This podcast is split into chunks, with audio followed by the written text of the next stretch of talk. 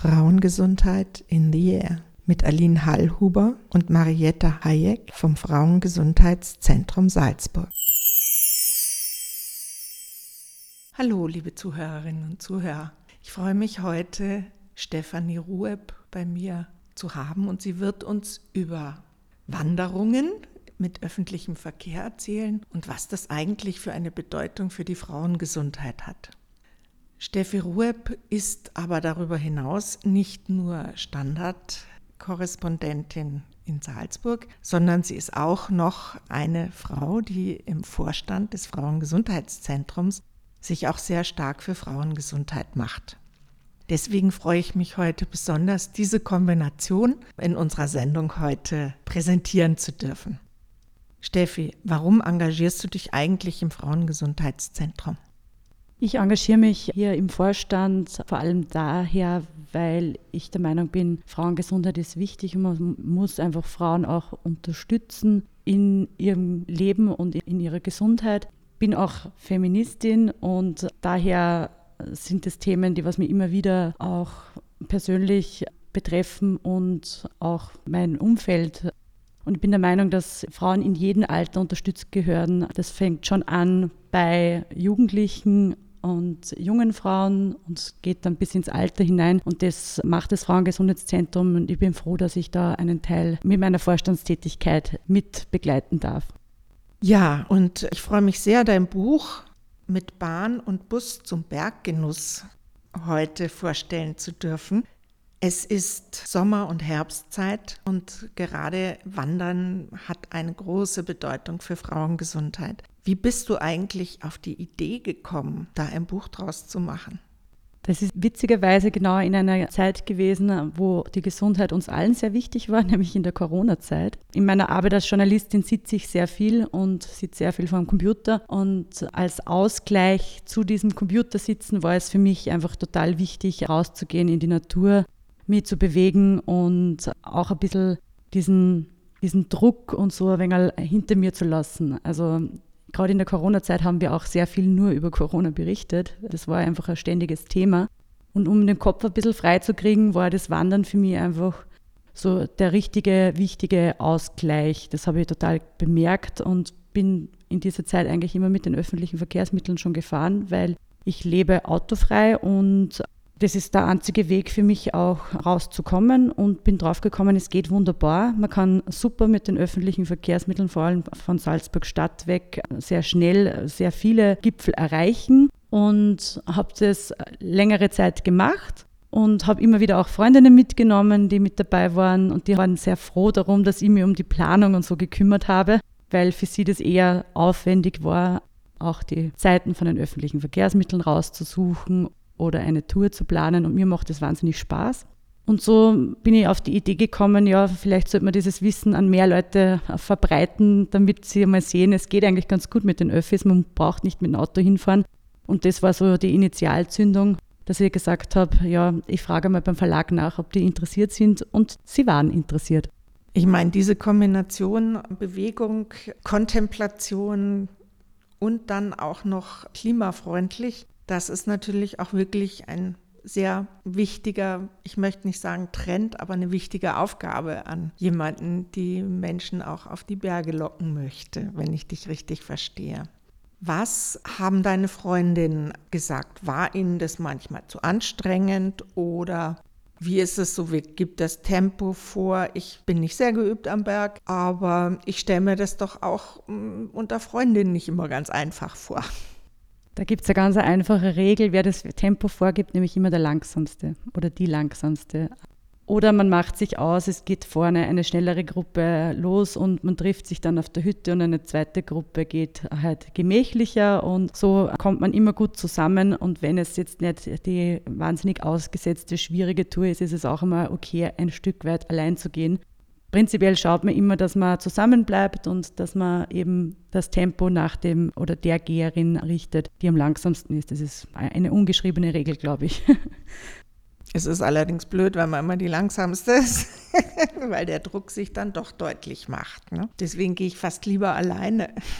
Ja, das verstehe ich total. Es war auch bei mir ein großes Thema immer, weil ich gehe ein langsameres Tempo zum Beispiel wie mein Freund. Und da habe ich einfach dann bemerkt, ja, es ist besser, lieber allein zu gehen, als ihm hinterher zu laufen die ganze Zeit. Und ähm, das mache ich jetzt auch mittlerweile. Deswegen bin ich auch sehr ans Tourenplan gekommen. Er sagt immer sehr witzig, ja, dank ihm habe ich das Buch überhaupt geschrieben weil er mir immer davon gerannt ist und ich dann meine Touren selber planen habe müssen. Und, und, so bin ich dazu gekommen, dass ich das Buch schreibe. Vielleicht hat er ein bisschen recht damit. Aber man kann natürlich auch die Touren manchmal recht gut anpassen. Das heißt, ich gehe auch heute noch Touren mit meinem Freund, obwohl er sehr viel schneller geht. Er kriegt dann einfach einen Zusatzgipfel. Ich finde es sehr nett. Du hast auch immer Varianten ne? für die, die noch motivierter sind oder man kann auch den Abstieg in der Zahnradbahn machen. Das finde ich doch sehr ermutigend, wo dann einfach Menschen zusammengehen können, die vielleicht nicht gleich stark sind. Und ich glaube, dass das für Frauen auch oft ein Hinderungsgrund ist. Also ich kenne es halt von mir auch sehr deutlich. Ich habe ein Lungenproblem und wenn ich dann da so vor mich hinkeuche, da will ich eigentlich nicht, dass mich wer hört. Ne? Oder hast du diese Erfahrung auch mit deinen Freundinnen gemacht?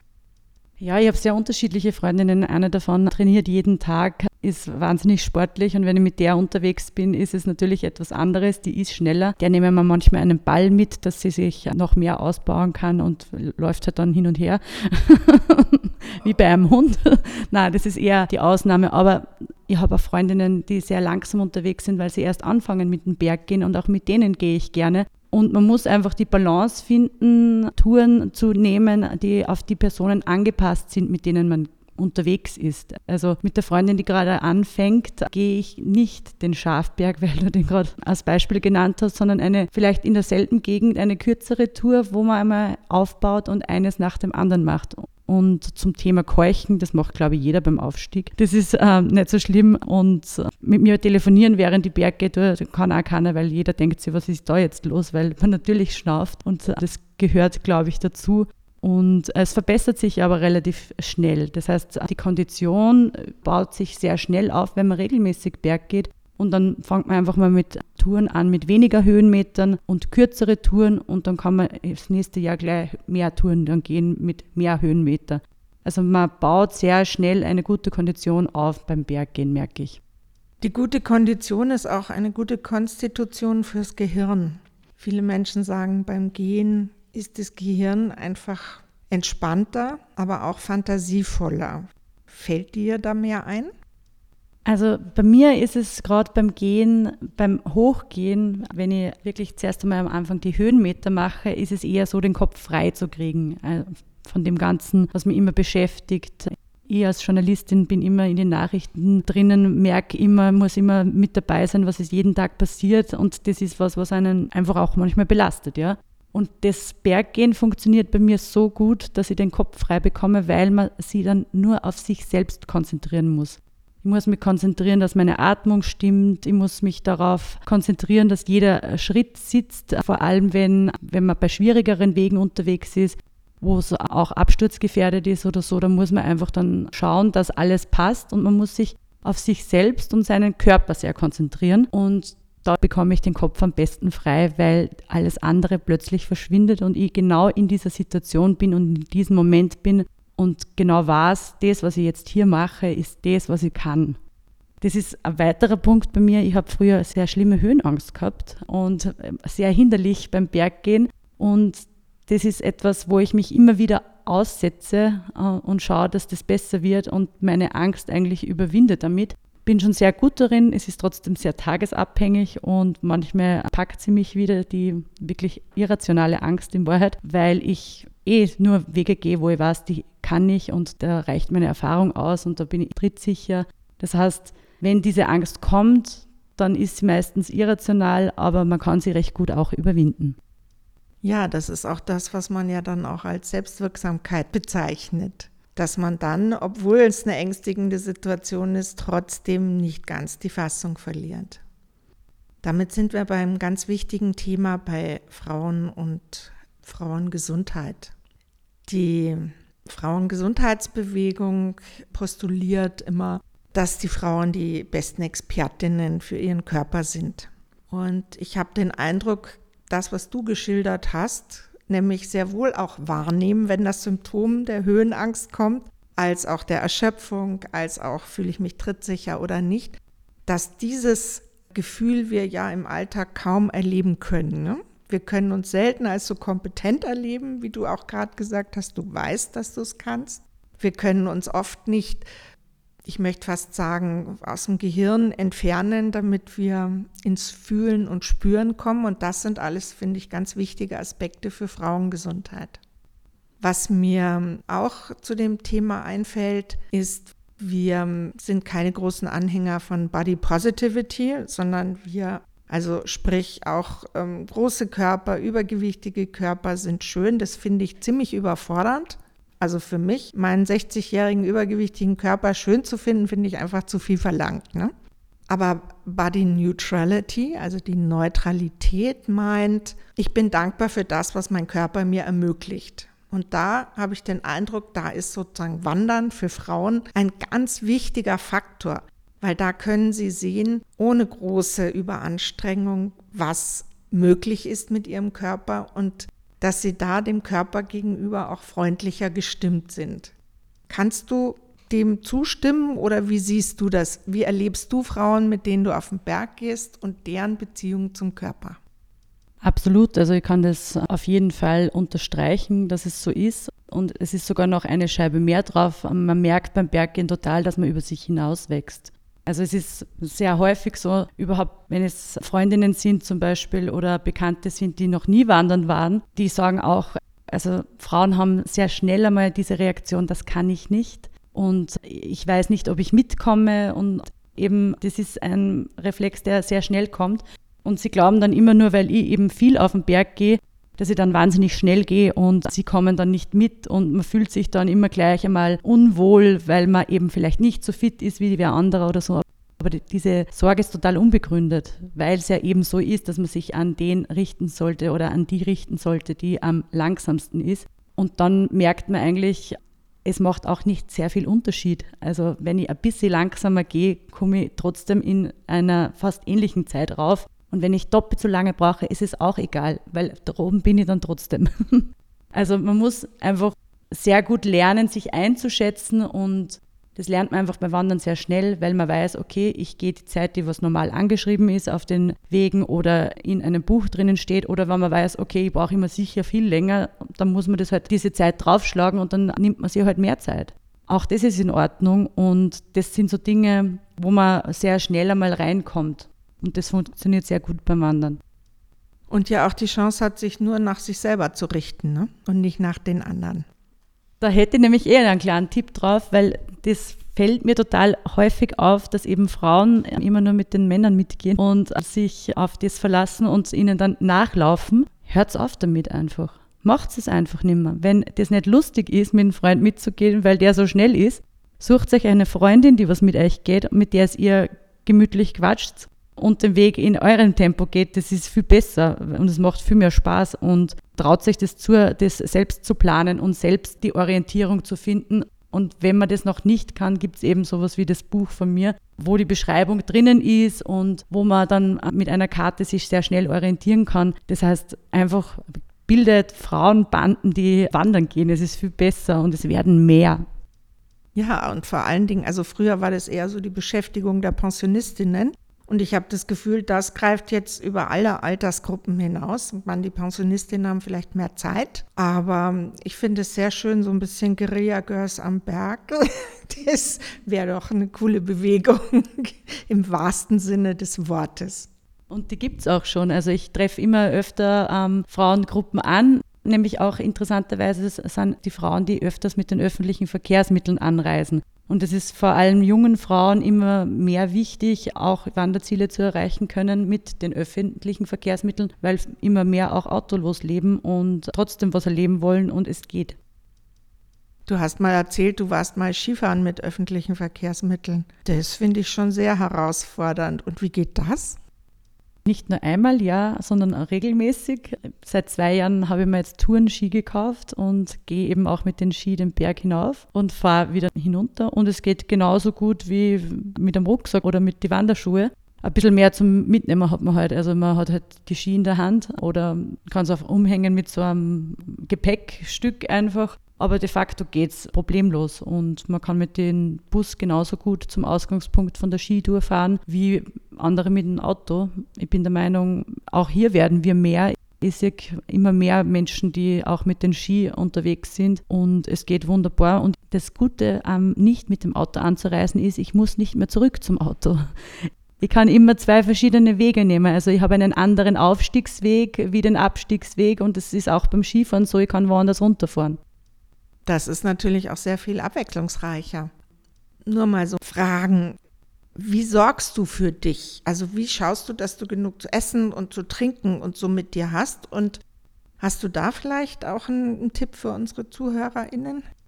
Ja, ausreichend Wasser muss man immer mit dabei haben, besonders im Sommer. Da habe ich eigentlich immer so für eine Tour, die so drei Stunden im Aufstieg sind, habe ich sicher drei Liter mit. Also so, ich trinke sehr viel, weil ich auch sehr viel schwitze einfach beim Wandern. Und da sind wir schon beim nächsten Punkt, unbedingt Wechselkleidung mitnehmen. Weil wenn man dann verschwitzt oben am Gipfel sitzt und die Pause macht, dann verkühlt man sich sehr schnell den Rücken. Deswegen immer ein zweites T-Shirt mitnehmen. Ich habe sogar ein drittes mit, weil ich eines oben am Gipfel brauche, dann so beim Abstieg manchmal wieder schwitze und dann, im, bevor ich eben dann wieder auf den Bus warte oder in den Bus einsteige, wo oft die Klimaanlage läuft, auch hier wieder ein frisches T-Shirt anzuziehen, macht sehr viel Sinn. Also Wechselkleidung, Getränke. Zum Thema Essen, mm, da hat jeder seine eigenen Vorlieben. Eine Freundin von mir kocht, sie sagt zum Beispiel immer was und die hat immer Nudeln mit und oder Nudelsalat und solche Sachen. Isst richtig warme Dinge oben am Gipfel. Ich bin mehr so Team Brot, ganz klassisch. Mit, ich backe nämlich selbst Brot und da habe ich dann immer mein, mein selbstgebackenes Brot mit, mit Käse oder Wurst drinnen. Und immer mit dabei sind auch Nüsse, weil die sehr schnell Energie geben.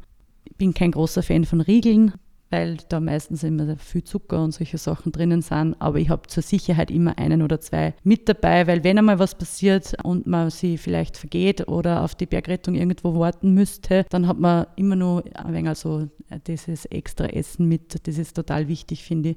Also man muss am Berg einfach auch immer darauf gefasst sein, dass der Aufenthalt einmal länger ist und auch sehr wichtig ist, dass man immer Regenschutz dabei hat, auch wenn den ganzen Tag Sonnenschein gemeldet ist weil das Wetter kann einfach am Berg sehr schnell umschlagen und deswegen ist es wichtig, auch auf das vorbereitet zu sein und niemals zu vergessen, Erste-Hilfe-Paket natürlich.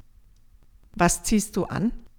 Auch da gibt es sehr individuelle Sachen. Ähm, eine Freundin, die hat immer nur Shorts an. Ich trage gern Leggings beim Wandern, weil ich die gemütlich finde. Wenn die zu warm sind, habe ich einen Skort an, also einen Rock, weil ich auch so im Alltag immer sehr gern Röcke trage und habe auch beim Wandern eben einen Rock an, der recht praktisch ist und, und sonst eben T-Shirts, eben keine Baumwoll-T-Shirts, sondern habe mir da mittlerweile Woll-T-Shirts gekauft. Also das ist so Merino-Wolle, die was total schnell trocknet eben. Wenn man sehr viel schwitzt, ist das total gut. Sie sind zwar sehr teuer, aber wenn man viel geht, zahlt es sich aus. Und sonst funktionieren natürlich auch so Funktionsshirts oder so, die schnell trocknen, weil Baumwollshirts einfach sehr schnell nass sind und dann nicht mehr trocken werden. Ja, das ist auch immer der Vorteil von dieser Funktionswäsche. Die wird relativ schnell trocken und die Baumwolle, die hängt sich so an. Schade, aber ist so. Ne? Ich meine, drei Liter Wasser, es klingt schon nach ziemlich großem Rucksack. Und du hast gesagt, erste Hilfe Backerl. Was muss da drin sein? Oder kann man das fertig kaufen? Ja, die kann man fertig kaufen. Also da sind so die Grundlagen drin wie Mullbinden, Pflaster, alles Mögliche, was halt in einem kleinen Erste-Hilfe-Paket drinnen sein sollte. Die kann man fertig um 10 Euro in einer wasserdichten Verpackung kaufen. Was ich auch bei größeren Touren immer mit dabei habe, was ich vorher vergessen habe, ist ein Biwaksack. Der ist sehr klein und ist jetzt nicht schwer zum Rauftransportieren. Ist wichtig eben, wenn es zu einem Verletzten kommt, da, damit man den warm halten kann und auch transportieren kann. Also es sind für mehrere Sachen gut, die Biwaksäcke. Ich habe ihn zum Glück noch nicht gebraucht, aber das sind so ähm, Notfallausrüstung, die hat man halt dabei und hofft, dass man sie nie braucht. Und diese Isolierdecken, die so schön silbern sind, hast du die auch mit? Oder weil die sieht man immer, wenn wer gerettet wird, das, das flattert immer herum. Im Winter habe ich sowas mit, im Sommer nicht. Die Bergrettung hat sowas mit dann und deswegen sieht man die immer bei den Rettungen. Und im Winter macht es natürlich auch so Sinn. Im kleinen Erste Hilfe ist es nicht drinnen, in einem ein bisschen größeren ist, ist es auch standardmäßig in die Erste Hilfe Päckchen drin. Musstest du schon helfen? Also wenn man so viel geht, kommt man natürlich auch öfter mal an Menschen vorbei, wo es gebraucht wird. Ja, ich habe mich auch selber schon öfter verletzt beim Berggehen. Also, also die klassische Erste-Hilfe-Box haben wir schon ein paar Mal gebraucht, weil dann rutscht man irgendwo aus und äh, schlagt sich das Knie auf. Es ist nichts Schlimmeres, das kann man schnell se selbst verbinden und ist dann wieder in Ordnung. Und ich bin auch schon dazugekommen, wie andere Hilfe gebraucht haben. So einen richtigen Bergrettungseinsatz hatte ich zum Glück noch nicht, war ich noch nicht dabei. Ich kann aber sehr gut Erste Hilfe und ich habe so Erste Hilfe geleistet, aber noch nicht am Berg so intensiv, außer halt eben kleinere Verletzungen, wo man halt eine Wunde versorgt oder so etwas. Möge es so bleiben und möge immer das Wetter gut bleiben und keine großen Gefahrenzonen auf dich warten. Es gibt ja kein schlechtes Wetter, sondern nur schlechte Kleidung, sagt man. Also ich gehe wirklich auch auf den Berg, wenn das Wetter nicht perfekt ist, weil dann viel weniger los ist und man auch sehr schöne Touren machen kann. Nur das Gewitter geht nicht. Da muss man dann einfach abbrechen. Und was macht man dann? Abbrechen. Also es ist wirklich so, kein Gipfel ist es wert, in ein Gewitter zu kommen, sondern wenn ich merke, es kommt eine Gewitterfront auf uns zu, dann, wenn sie sehr schnell kommt, muss man schauen, dass man Unterschlupf findet in einer Hütte oder irgendwo anders und das abwarten. Und wenn man sagt, es geht sich noch aus, dass ich runterkomme, dann Abbruch und runtergehen. Also wie gesagt, es ist immer sinnvoll, wenn man sich unsicher ist, ist der Abbruch immer die bessere Variante. Du hast in deinem Buch mit Bahn und Bus zum Berggenuss sehr unterschiedliche Wanderungen drin. Eine habe ich entdeckt, da heißt die Strecke Metzgersteig. Das möchte ich kurz vorlesen, weil das passt so gut zur Frauengesundheit. Der Metzgersteig. Es ist eine blutrünstige Geschichte, die dem Metzgersteig zu seinem Namen verholfen hat. Ausgerechnet auf Wallfahrt soll ein Metzger seine schwangere Geliebte in die Tiefe gestoßen haben. Der Weg oberhalb der Strubklamm ist dafür umso schöner. Mir gibt es insofern zu denken, weil wir leider ja mit sehr vielen Situationen konfrontiert sind, wo, wo, sozusagen Frauen gefährdet sind. Du als Journalistin, wie ist es für dich, wenn du damit konfrontiert bist, dass du über solche, wir haben das früher irgendwie so, diese Blut- und Bodengeschichten genannt, wenn du damit konfrontiert wirst und wie wirst du diese Bilder wieder los? Ja, bin regelmäßig damit konfrontiert, ähm, schreibe auch regelmäßig über Femizide, die leider immer häufiger vorkommen und überhaupt nicht abbrechen und bin dann auch bei den Gerichtsprozessen häufig dabei, wo ja sehr detailliert oft geschildert wird, was alles passiert ist und wie die Frau auch meistens jahrelang gelitten hat, bevor sie ermordet wurde. Es ist unglaublich. Also es sind mehrere Gefühle dabei. Man bekommt sehr viel Wut, würde ich mal sagen, dass so etwas passieren kann überhaupt. Und gleichzeitig kommt aber auch der Eifer rein, dass man irgendwas dagegen machen muss. Das habe ich immer total und die Bilder loskriegen. Ja, es wandern ist eh wiederum das, wo man diesen Ausgleich findet und wo man dann einfach merkt, also wenn, wenn man dann drei Tage bei so einem Prozess sitzt und dieses Schicksal einer Frau so frontal mitbekommt und dann das Opfer aber nichts mehr sagen kann und der Täter dort sitzt und sich irgendwie rausredet, dass es nicht anders gegangen ist, als wie sie umzubringen, weil sie halt irgend, irgendeine Verfehlung, die was einem dann einfällt. Also es ist unglaublich. Da, da, da bekomme ich wirklich, also da werde ich rasend in, in Wahrheit und da braucht man dann ganz dringend diesen Ausgleich und bei mir ist dann ganz klassisch, ich rufe dann die Freundinnen an und sage, Leute, ich muss raus. und dann gibt es eine neue Wanderung. Ja, das kann ich mir sehr gut vorstellen. Ich bin sehr froh, dass du diese Aktivität und dieses Engagement eben durch deine Mitarbeit im Frauengesundheitszentrum im Vorstand, dass du uns die zugutekommen lässt und damit einfach auch viel für Frauen erreichst. Dein Buch ist ja sehr erfolgreich. Ich, du hast gesagt, es wird jetzt auch nachgedruckt. Gott sei Dank. Damit ist gesichert, dass es das auch noch länger gibt. Wie waren die Reaktionen von Leserinnen und vor allen Dingen Wandererinnen, die das genutzt haben und ausprobiert haben? Sagen die dir dann auch was dazu? Ja, das ist total nett und du, weil du gerade die weibliche Form verwendet hast, kann ich vielleicht kurz erzählen. Bei meiner Buchpräsentation in der Stadtbibliothek war ein sehr weibliches Publikum. Ich glaube, es waren insgesamt nur zwei oder drei Männer da und über 50, äh, 60 Zuschauerinnen. Was ich sehr lustig gefunden habe, weil man eben merkt, dass es total weiblich ist, dieses Öffi-Wandern. Und ich bekomme auch Zuschriften Wahnsinnig freuen tue ich mich darüber, wenn zum Beispiel jemand eine Tour ausprobiert hat, das dann auf Facebook oder Instagram postet und dann mein Buch dazu postet und sagt, das ist super gegangen oder so und mich dann verlinkt. Da freue ich mich total. Ich habe schon sehr witzige Zuschriften bekommen. Ich habe zum Beispiel den Geisberg drinnen, unser Salzburger Stadtberg. Und da hat mir eine Frau aus dem Pinzgau geschrieben, dass das der erste Berg war, den sie gemacht hat. Was ich sehr witzig finde, weil auf die Idee wäre einfach nicht gekommen, dass natürlich dann wer aus dem Pinzgau als ersten Berg unseren Hausberg daher nimmt. Und andere haben mir geschrieben, dass sie von Wien sogar angereist sind und dann die Runde auf dem Schober gemacht haben, wo ich mir auch denke, wow, lange Anreise für das, aber beim nächsten Urlaub wird es halt dann länger da bleiben und dann mehrere von die Touren ausprobieren und es ist total schön, wie unterschiedlich die Menschen auch das Buch nutzen. Das gefällt mir total. Sagen Männer auch manchmal was dazu oder klassifizieren die das als Frauentouren ab? Na, ich habe gerade heute wieder ähm, eine Zuschrift von einem Bekannten bekommen mit, er hat es geschafft und hat gerade die Albenkugeltour gepostet. Ein Mann, der auch mit den Öffis gefahren ist. Also es sind nicht nur Frauen, es gibt auch Männer und hoffentlich werden es mehr davon. Was sind deine nächsten Pläne? Also du wirst weiter wandern. Im Sinne von weit wandern oder weiter wandern? Das Weitwandern habe ich mir noch nicht angefangen.